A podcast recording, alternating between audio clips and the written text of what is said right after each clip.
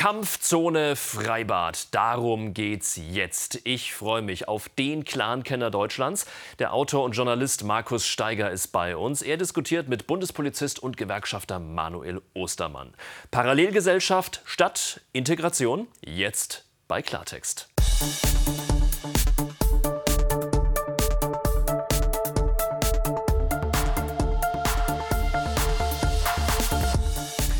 Klartext aus Berlin. Freue mich, dass Sie bei uns sind. Ich freue mich auf meine beiden Gäste heute. Beide scharf in der Sache, dementsprechend kontroverse Diskussion gleich. So wie es letzt läuft, verlieren wir, denn wir kommen an einen bedrohlichen Kipppunkt, sagt Manuel Ostermann. Er ist Bundespolizist und Vizechef der Bundespolizeigewerkschaft und er fordert eine klare Unterscheidung zwischen Flüchtling und Migrant. Warum und wie die aussehen kann, werden wir gleich drüber reden. Herzlich willkommen. Dankeschön. Ganz anders sieht das dagegen Journalist und Clan-Experte Markus Steiger. Die Jugendlichen, gerade aus den Familienclans, die sind Fans von Deutschland. Sie möchten sich einbringen, aber keiner lässt sie. Statt über Integration würde nur über Messer, Freibäder und Vergewaltigungen gesprochen. Herzlich willkommen, schön, dass Sie hier sind. Vielen ja, Dank, Kampfzone ja. Freibad. Familien fühlen sich nicht mehr sicher. Jungen Männern steigt immer wieder die Hitze zu Kopf. Sie pöbeln, prügeln und provozieren. Kaum ein Tag ohne Meldung über Randale und Prügeleien in deutschen Freibädern. Letzte Beispiele vom Wochenende. Die Polizei muss ein Freibad in Berlin-Neukölln komplett räumen.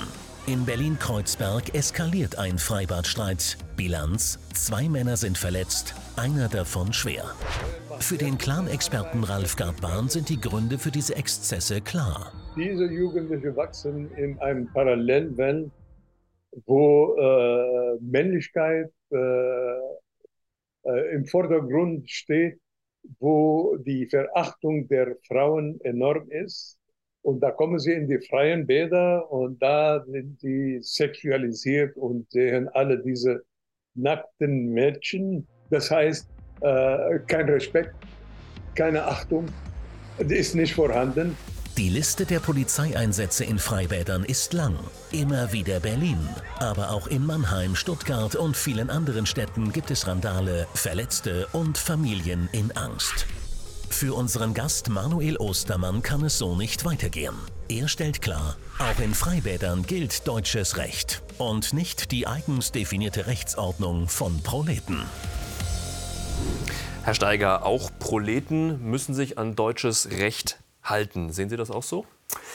Ähm, ja, und wenn Sie diese, oder wenn ich jetzt diese Bilder sehe, das ist natürlich, äh, habe ich jetzt erstmal einen äh, schweren Stand, weil die Bilder sind natürlich offensichtlich. Aber was ich wirklich sehr, sehr interessant finde, ist, dass Herr Ostermann da von Proleten spricht. Und das ist natürlich, deutet darauf hin, dass wir es hier mit einem Unterschichtenphänomen zu tun haben. Und das ist etwas, das ist natürlich tatsächlich wirklich nicht neu. Ja, also es gab äh, großartige Schlägereien, äh, die auch in Berliner Gassenhauern besungen wurden. Also wenn ich an das äh, Lied von Bolle denke, der da nach Pankow fährt, um dann. Ich finde die Formulierung großartig bemerkenswert, die Sie gerade sagen. Großartige Schlägereien haben Sie gerade. Nein, großartige Schlägereien. Also da heißt es irgendwie, Bolle reiste jüngst zu Pfingst nach Pankow, war sein Ziel auf der schönen Holzer Heide. Da gab es eine Keilerei. Er hat das Messer mhm. rausgezogen, fünf massakriert. Also das ist tatsächlich etwas, das gibt das gibt es mhm. immer wieder. Und, äh, Aber sehen Sie es auch so? Sind das alles nur Proleten? Naja, also, Unterschichten? Das ist, das wer, ist wer schlägt sich da? Das ist jetzt natürlich äh, die Frage. Naja, gut, ich denke mal, studierte, äh, studierte Leute werden es jetzt wahrscheinlich nicht sein. Mhm. Herr Ostermann, wie definieren Sie Proleten? Also zunächst einmal, ähm, und das ist ja das Schöne, ähm, wenn wir dann auch über Polizeieinsätze sprechen, zählen ja Daten und Fakten. Das heißt also, Personalien werden festgestellt, zumindest bei denjenigen, wo man nachvollziehen kann, dass sie strafbare Handlungen vollzogen haben. Und in dementsprechend können wir dann noch über diese polizeilichen Lagebilder dann später definieren, über was für Phänomenbereiche sprechen wir, über was für Personenkreise sprechen wir, über was für Altersgruppierungen sprechen wir.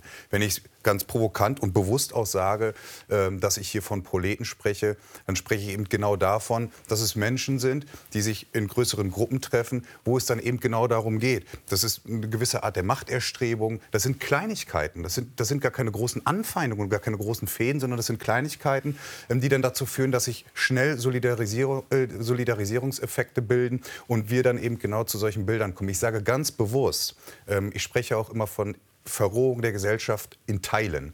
Ähm, das ist kein neues Phänomen. Das ist es nicht. Aber die Dimension, die wir erleben, die sind neu. Und die Öffentlichkeit, die es jetzt generiert, die ist auch neu, natürlich auch über Social Media. Und die Bilder dürfen uns nicht gefallen, weil die Kehrtwende daraus, also was ist denn die Schlussfolgerung davon? Ähm, da muss man sich mal mit den Menschen draußen unterhalten. Die meiden eben genau diese öffentlichen Räume. Und das ist ein Verdrängungseffekt, den wir genau durch solche Bilder und durch Tatenlosigkeit, auch Jahrzehnte äh, verfehlter Politik, äh, jetzt nun mal heute erleben. Und das ist Welche Nationalität haben die Menschen aus Ihrer Erfahrung? Aus Ihren ist, Einsätzen, die Sie erleben? Also genau das ist es ja. Ne? Das ist ja aus dem polizeilichen Lagebild raus ist es völlig unterschiedlich. Ne? Das sind ähm, und da warne ich halt auch immer vor. Wir sind gerade in einer gesellschaftlichen Debatte, wo wir sagen, wir müssen den Linkspopulisten und den Rechtspopulisten mal ein bisschen ähm, äh, Wasser in den Wein gießen. Dann gehört auch dazu, dass wir Fakten schaffen, die dann auch transparent kommunizieren. Und da geht es halt in die Differenzierung. Wir müssen natürlich schauen, äh, welche Nationalitäten haben die Menschen, in welchem Aufenthaltsstatus befinden die sich und vor allem. Und welche sind es bewusst hier jetzt gerade? In diesen, in diesen Filmen, die wir gesehen haben, in diesen Einspielern, in den Videos, die man in den vergangenen Wochen und Monaten immer wieder sieht? Aus Ihrer Erfahrung? Das sind meistens, meistens äh, Menschen auch aus äh, Asylhauptherkunftsländern, mhm. die zu uns kommen. Und es sind auch Menschen mit Migrationsgeschichte. Das gehört zur Wahrheit dazu.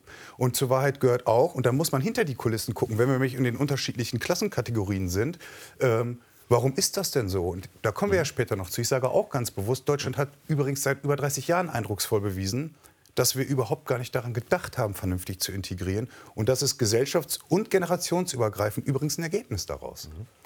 So, puh, äh, also äh, Sie machen ja einen äh, ganzen Strauß von ähm, von Argumenten aus. Das finde ich, find ich auch sehr interessant, dass Sie jetzt irgendwie da äh, sehr, sehr, lange drum herum laviert haben, irgendwie, dass Sie gesagt haben, ja, okay, wir sehen da jetzt nur Schwarzköpfe oder wir sehen da jetzt nur Migranten. Das Aber ja, ja, das haben Sie, haben Sie sehr, sehr lange umschifft und so weiter. Aber ich glaube, darum geht es ja eigentlich bei dieser Diskussion. Also wir, wir, wir, reden ja darüber und wenn wir jetzt also die öffentliche Debatte darüber äh, führen wollen, dann geht es ja genau um diesen Sachverhalt. Ja, man sieht auf dem, äh, auf dem Bild nur Schwarzköpfe und äh, Hinz und Kunz auf der Straße sagt halt einfach, ja, okay, die Ausländer machen uns das Leben schwer und die vergällen uns den äh, Freibadaufenthalt. Okay, darüber wollen wir dann jetzt äh, an der Stelle auch wirklich sprechen und Sie sprechen von verfehlter Politik. Da würde mich interessieren, was ist denn die verfehlte Politik in den letzten Jahren?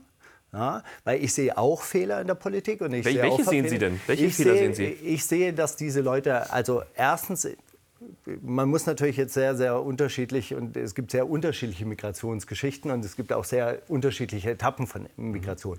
Aber wenn wir jetzt über libanesische Großfamilien sprechen, die ja auch oft in der Kritik sind, dann und mit denen habe ich mich sehr lange jetzt äh, in den letzten vier Jahren beschäftigt. Dann haben die eine Herkunftsgeschichte. Sie sind hier angekommen, sie sind hier versorgt worden, notdürftig versorgt worden, aber es wurde ihnen immer gesagt, ihr geht hier auch bald wieder weg, ihr seid hier nicht willkommen. Es gibt heute noch sehr viele Leute, die einen Duldungsstatus haben, obwohl sie in Deutschland geboren sind, die nach wie vor nicht in dieser Gesellschaft ankommen dürfen, weil sie einfach mit einer Duldung gar nicht richtig ankommen können. So. Und das ist eine verfehlte Politik meiner Meinung nach. Da, äh, da ist halt nie auch nur ansatzweise irgendwie versucht worden, irgendwie auf diese Leute zuzugehen. Wenn ich zum Beispiel Andreas Geisel gefragt habe, ob er jemals äh, ähm, ehemaliger Justizsenator, Innensenator, Innensenator von Berlin, in Berlin. Mhm. ja, ob er jemals Kontakt zur arabischen Community aufgenommen hat, dann hat er im, in, in seiner Antwort gesagt, ich rede nicht mit Verbrechern. Darauf haben wir gesagt, Herr Geisel, Sie wissen schon, was wir jetzt gerade gefragt haben. Wir haben gefragt, ob Sie Kontakt zur arabischen Community aufgenommen haben. Sie haben verbreitet und dann hat er natürlich sofort abgewiegelt. Aber das ist das Mindset deutscher Politiker, die sind nie auf diese Leute zugegangen und das ist eine große Verfehlung das, meiner Meinung nach. Das ist, das ist genau das ähm, spannende Thema und äh, da möchte ich auch vieles unterschreiben, ehrlich gesagt. Zunächst einmal will ich aber noch mal einen Schritt zurück machen und sagen, ähm, eben weil ich und wir alle eigentlich gar kein Interesse daran haben sollten, den populistischen Kräften in diesem Land, die meinetwegen laut sind, aber deswegen nicht gleich seriös sind, ähm, die Oberhand zu geben, ist es wichtig, dass wir auch in diesen Sachverhalten differenzieren.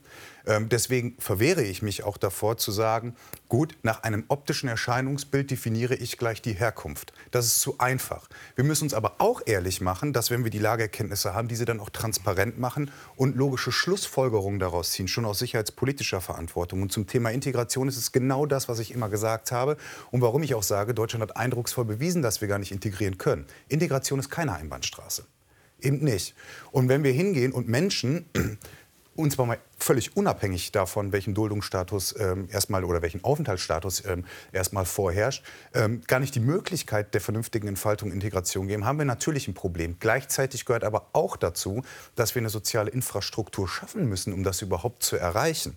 Das heißt also, wir dürfen nicht die Menschen, die nach rechtlicher Prüfung die Bleibeperspektive mhm. haben, abhängen. Wir müssen aber auch gleichzeitig natürlich dafür Sorge tragen, dass die Menschen, die nach rechtsstaatlichem Urteil äh, das Land verlassen müssen, auch ausreisen. Und jetzt mache ich den letzten Punkt.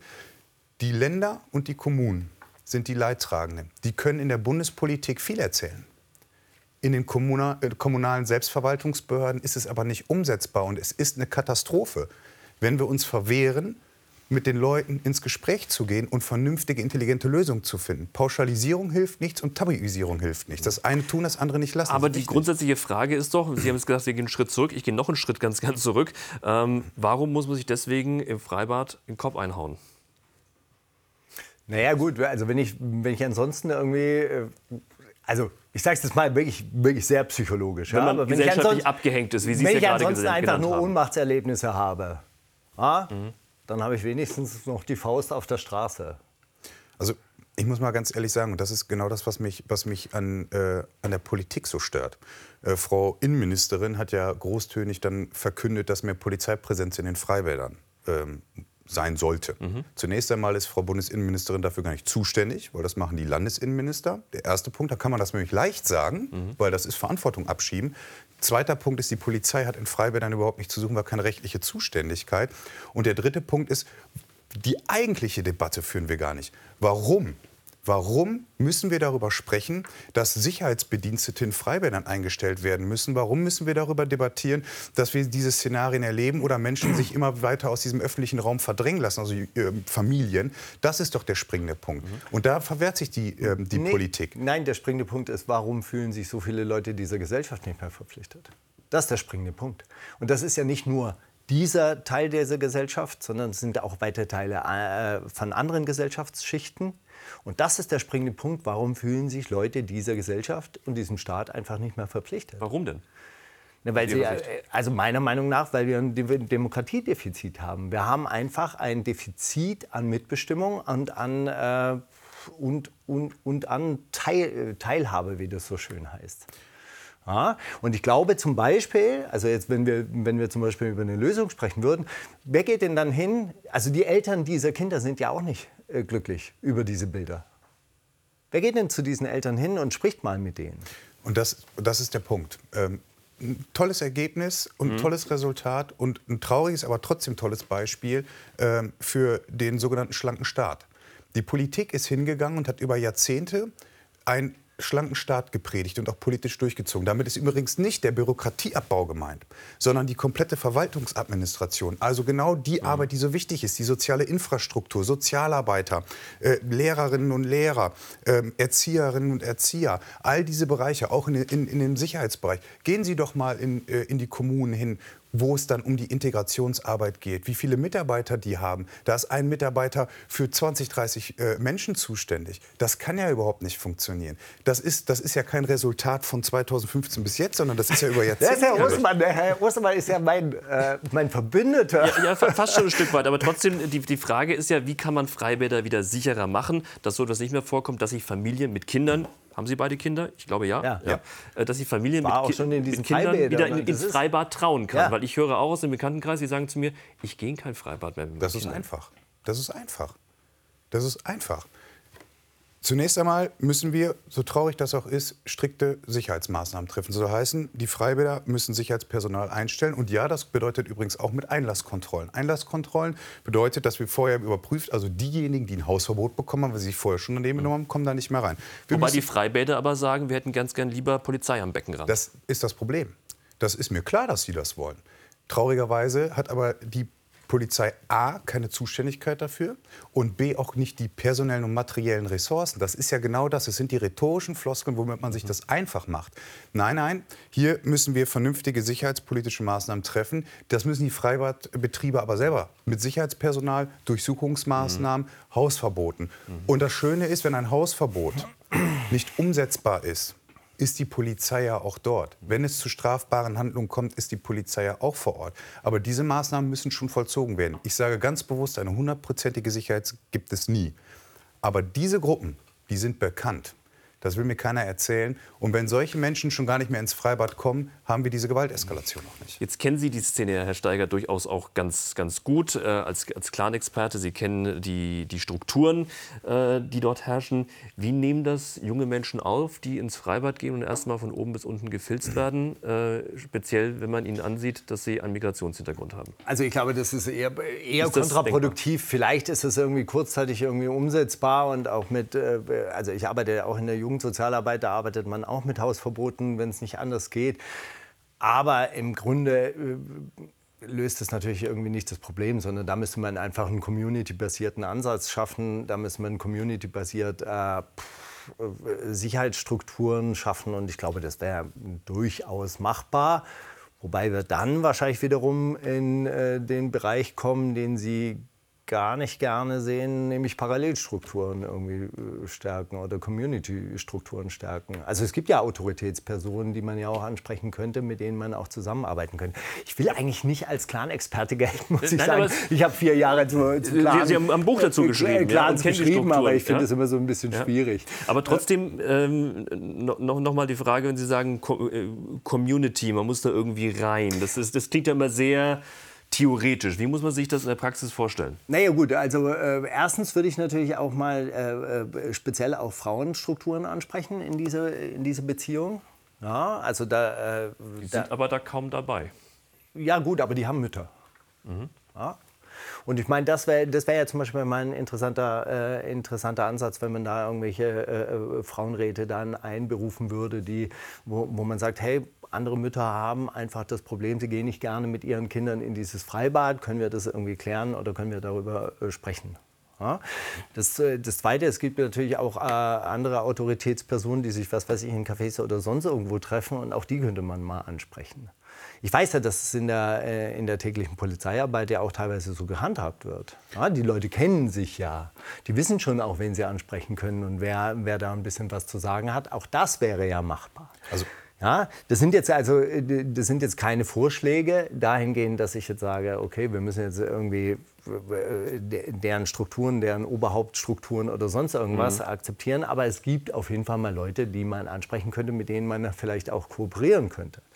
Ja, weil auch das ist ja ein Problem, das diese Leute ja, oder die Erwachsenen aus dieser Community ja auch betrifft. Die gehen ja auch nicht gerne mehr ins Freibad. Auch diese Leute leiden darunter. Das ist, das ist der Punkt. Also die Polizei ähm, hat natürlich, der ureigenste Auftrag der Polizei ist ja die sogenannte Prävention. Also eben das Sorge tragen dafür, dass nichts passiert. Und natürlich ist auch die Polizei äh, gut vernetzt ähm, und äh, intelligent im Vorgehen. Und natürlich wissen sie auch, mit wem man, mit wem man sprechen kann. Ähm, ich glaube halt jetzt mal explizit auf diese Freibad-Situation, ähm, um dort Sicherheit herzustellen. Also dass sich Menschen wieder trauen oder aber gerne mit dem Wohlbefinden in dieses Freibad gehen, sind es halt diese begrenzten Maßnahmen. Diese Teilverrohung der Gesellschaftsschichten, das ist ein globales Thema. Da muss man natürlich auch ganz anders ran. Aber hier im expliziten Fall ähm, Freibad ist es A nicht richtig, die Verantwortlichkeit auf die Polizei zu schieben, weil sie es schlicht und ergreifend nicht verantwortlich ist.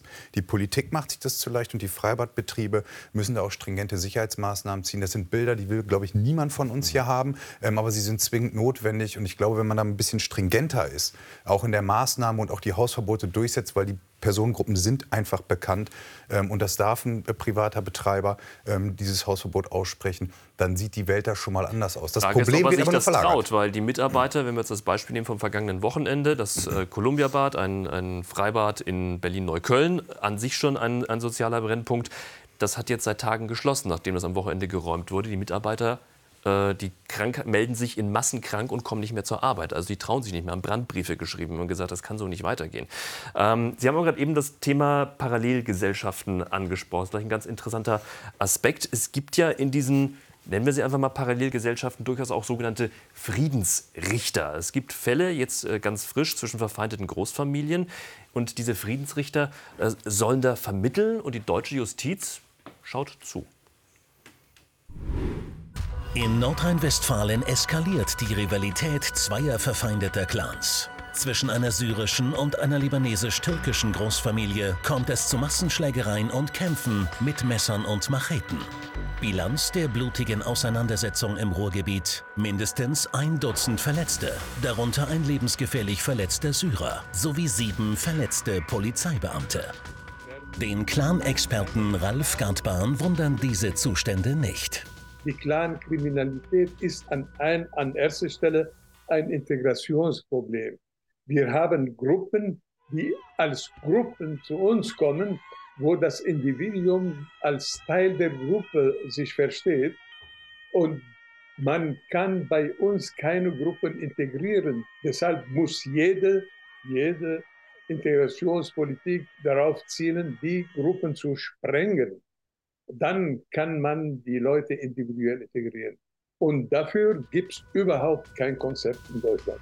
Die deutsche Justiz scheint machtlos, denn Clans haben ihre eigenen Gesetze. Recht wird hier von Friedensrichtern gesprochen. Gibt es in der Parallelgesellschaft auch eine Paralleljustiz? Vielleicht einen Schritt zurück. Haben wir Parallelgesellschaften in Deutschland? Absolut. Ähm, ich glaube, ähm, da gibt es gar keine zwei Meinungen drüber. Ähm, die Frage ist, wie ausgeprägt sind sie und vor allem, wie gefährlich sind äh, diese Parallelgesellschaften.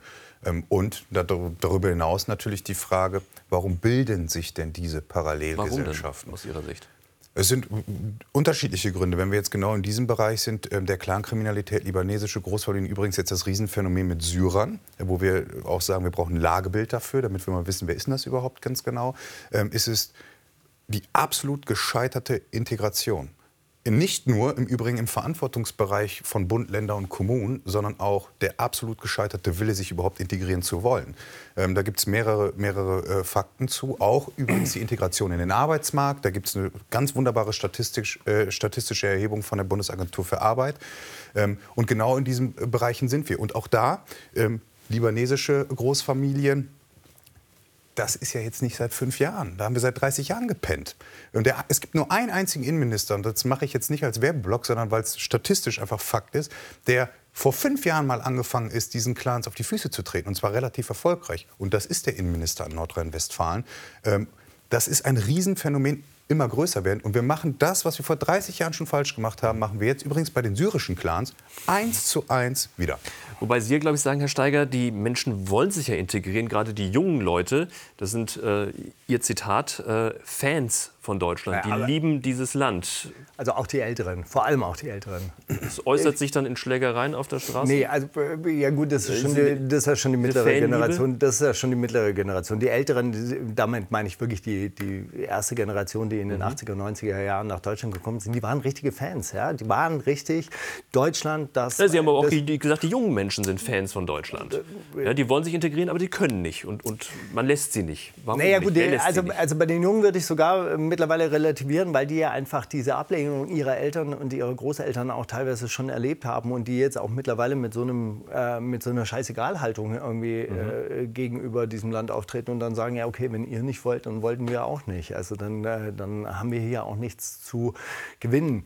Ja, also wir hatten ja in unserem Buch, haben wir ja äh, viele Geschichten dann irgendwie auch aufgeschrieben, der erste Kontakt, den auch diese Kinder aus diesen Migrationsfamilien mit dem deutschen Staat waren, waren mhm. einfach nur immer Briefe vom Ausländeramt, Abschiebung, drohende Abschiebung, Aufhebung der Duldung, mhm. äh, Duldung wird nicht verlängert und so weiter. Und sie haben diese ganze Misere mitbekommen und wachsen in diesem in diesem Umfeld der Feindseligkeit auf und denken auch so, hey, meine Eltern sind hierher gekommen, weil sie gedacht haben, hier finden sie Frieden, hier finden sie Arbeit, hier dürfen sie äh, sein und was sie im Libanon nicht sein können. Ja, und sie werden nur zurück, äh, zurückgeworfen, nur, nur zurückgestoßen und in all ihrer Identität abgelehnt. Und ich meine, das ist natürlich keine fördernde Maßnahme. Also äh, ganz kurzes Beispiel, ja, einfach, und das ist ein Mentalitätsproblem. Ich habe in äh, Amerika mit einer Person gesprochen, der meinte irgendwie so, hey, in Deutschland ist es schrecklich, Ausländer zu sein. Es ist egal, ob du 30 Jahre hier lebst oder gestern angekommen bist, du bleibst ein Ausländer. Amerika ist natürlich anders von seiner Einwanderungsgeschichte, aber du bist Amerikaner. Sobald du da ankommst, bist du Amerikaner. Auch dort gibt es irgendwie Parallelgesellschaften, auch dort gibt es irgendwie eine chinesische Community oder eine italienische Community, die ihre Identität, aber trotzdem sind sie Amerikaner. Aber die, machen, Ja. die gibt es ja in Deutschland auch, aber die machen ja nicht unbedingt alle ihre eigenen Gesetze. Wie wir jetzt gesehen haben, wir haben jetzt den Friedensrichter hier gesehen. Es ist super wichtig, dazu ganz kurz dazu differenzieren.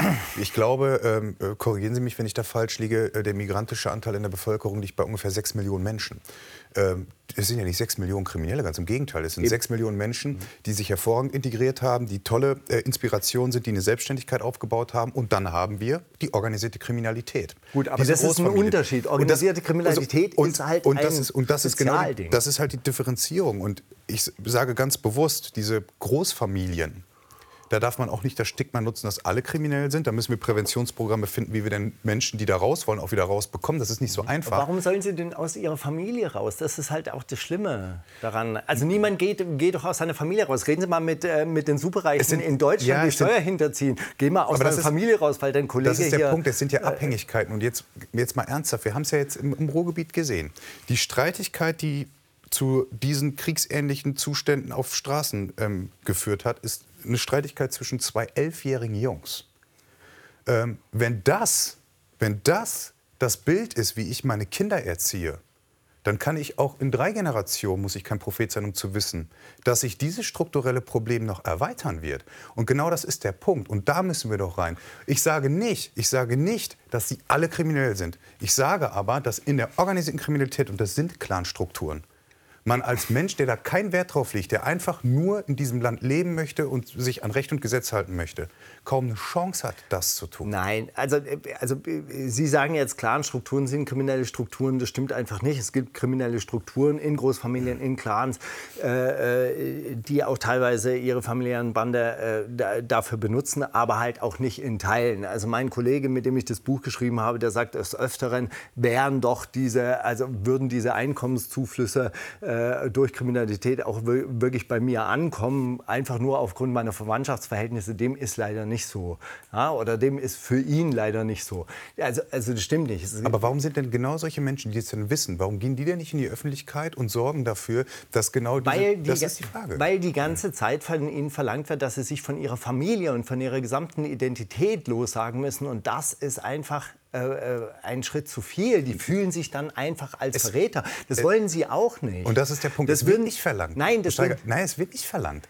Man, die Menschen haben einen ganz berechtigten Anspruch darauf, mal erklärt zu bekommen, was ist denn da los? Und wenn es doch Menschen gibt, die sagen, also ja, dafür Leute, gibt es unser Buch, das können Sie da lesen, da sehen Sie auch, was da drin los ist. Also, äh, und da geht es ganz viel um Schamkultur, da geht es ganz viel darum, was Tante Hatice sagt und äh, dass man nicht schlecht. Abhängigkeitsstrukturen. Ja. Wa- Was, Das, sind was das ich für. Abhängigkeitsstrukturen? Das Das, gibt es in jedem Dorf. Ich Ja. komme aus, aus einem Dorf bei, bei Stuttgart und so weiter. Da redet man auch nicht über den Nachbarn. Da möchte man auch nicht das schlecht drüber Aber kann man Gruppen integrieren, Ich möchte nur ganz kurz eine, Nee, Sache, nee. eine Sache möchte ich, Nee, möchte ja, ich, ja, möchte ich relativieren oder anders sagen. Bitte. Eine bitte Sache, noch. weil das ist mir wichtig. Dann habe ich noch- noch einen Punkt. Weil Klar, es gibt Paralleljustiz in organisierter Kriminalität. Kein Krimineller wird zu einem deutschen Gericht gehen und sagen, hier, Kollege hat mir ein Kilo Koks geklaut. Ja, das wird in kriminellen Strukturen anders geregelt. Dafür sind kriminelle Strukturen da, die arbeiten im Verborgenen. Das andere, was wir hier gesehen haben, und das ist das Interessante, das war Community-Arbeit. Das war Schlichtung, das war Mediation.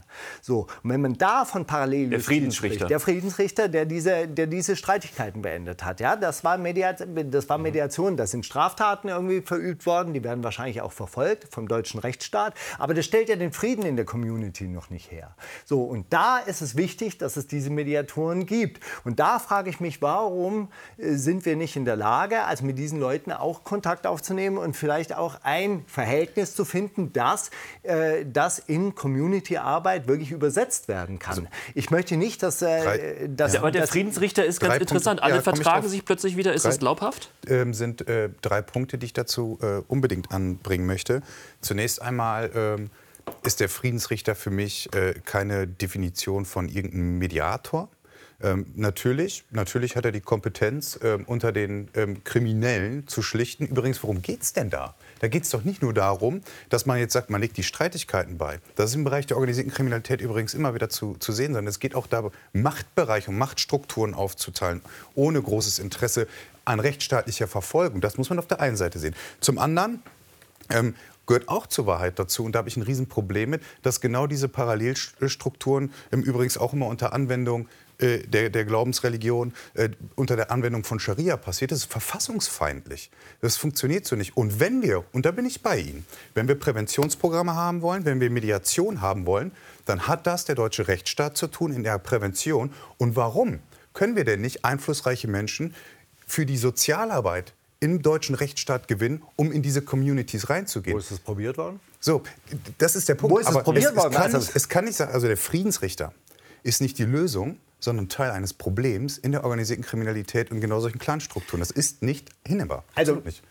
ich möchte nur noch mal kurz auf diese kriminellen Strukturen. Also, die deutsche Polizei ist über Gott froh, wenn die äh, kriminellen Aktivitäten unter festgefahrenen Gruppen aufgeteilt ist. Ja, also nichts ist anstrengender, glaube ich, für die Polizeiarbeit, wenn sich ein Hells Angels Chapter irgendwo in Hannover auf, auflöst und der ganze Markt in Bewegung kommt. Ja, auch, also, äh, auch, auch, auch da, da werden Machtbereiche abgesteckt und da ist die deutsche Polizei Gott froh, dass es äh, so quasi unter den Kriminellen aufgeteilt ist. Ja, dann kennt man seine Pappenheimer. Sie, äh, das, das heißt ja, dass, dass äh, die Polizei froh sein müsste, dass es Friedensrichter gibt, die dann organisieren. Du kriegst äh, den Teil der Kriminalität, du kriegst die andere Stadt und du kriegst das. Und Schauen ist Sie, wieder, also ist wenn fein, wir das jetzt, wenn wir jetzt Also, wirklich über, ich bin, ich, Finden Sie es gut? Also ich weiß, ich weiß, worauf Sie hinaus wollen. Ähm, es, wir haben damals die alte äh, äh, Machtstruktur an der Hamburger Reeperbahn, wo die Hells Angels äh, natürlich ihre Bereiche aufgeteilt haben mit anderen ähm, äh, kriminellen Organisationen. Der ist natürlich immer gut, wenn man Ansprechpartner hat. Das ist ja völlig klar. Also es ist diese sogenannte Prävention, wo noch keine Straftat passiert ist. Das wäre ja wunderbar, wenn die Polizei diese Lageerkenntnis auch in dem Bereich hat. Hat sie nämlich eben nicht. Und genau das ist das Problem. Die sind nicht bereit zu reden, sie reden auch nicht. Sie akzeptieren und respektieren auch nicht den Rechtsstaat. Und eins will ich mal ganz deutlich sagen. Was ist denn, wenn die Einsatzkräfte bei solchen äh, Massenschlägereien dahin kommen? Das will ich aber sehen und das habe ich selber schon miterlebt. Da hat niemand auch nur einen Hauch von Respekt. Ob die sich danach, nachdem das Kind im Brunnen gefallen ist, rhetorisch in die Öffentlichkeit wenden und sagen, naja, ist jetzt alles nicht so und wir mögen doch den Rechtsstaat. Aber das glauben sie doch nicht Also, ernsthaft. also da, äh, da habe ich, möchte ich nur ein Gegenbeispiel äh, bringen. Äh, Michael Cohn, der, der sehr viele diese Großfamilien auch vertritt und so, der meint irgendwie, der Glaube in diesen Rechtsstaat ist unerschütterlich. Mit was für Scheiße die zu ihm kommen, mit was für Kleinigkeiten die zu ihm kommen, weil sie eben an dieses Rechts, äh, Rechtssystem glauben. Das ist ähm, äh, unglaublich. Also dem würde ich da widersprechen. Also dass der deutsche Rechtsstaat da nicht akzeptiert wird, stimmt einfach nicht. Integration gescheitert, das ist ja immer der einhellige äh, Tenor als Grund für all diese Geschehnisse. Und äh, Herbert Reul, Sie haben ihn schon ein paar Mal erwähnt heute, der Innenminister von Nordrhein-Westfalen ähm, und auch äh, verschiedene andere Experten, Experten Ralf äh, Gattmann zum Beispiel, haben wir heute schon in den Beiträgen gesehen, die sagen, Leider sehr oft. Ja, die, die sagen, man kann bei uns keine Gruppen integrieren. Das funktioniert nicht. Diese Großfamilien, das sind Gruppen, die sind äh, zusammenhängend. Man kann nur Individuen integrieren. Mit Großfamilien funktioniert das nicht, mit Genau. Gruppen funktioniert das nicht. Die müsste man aufsprengen, so die Formulierung. Und, und, also, ähm,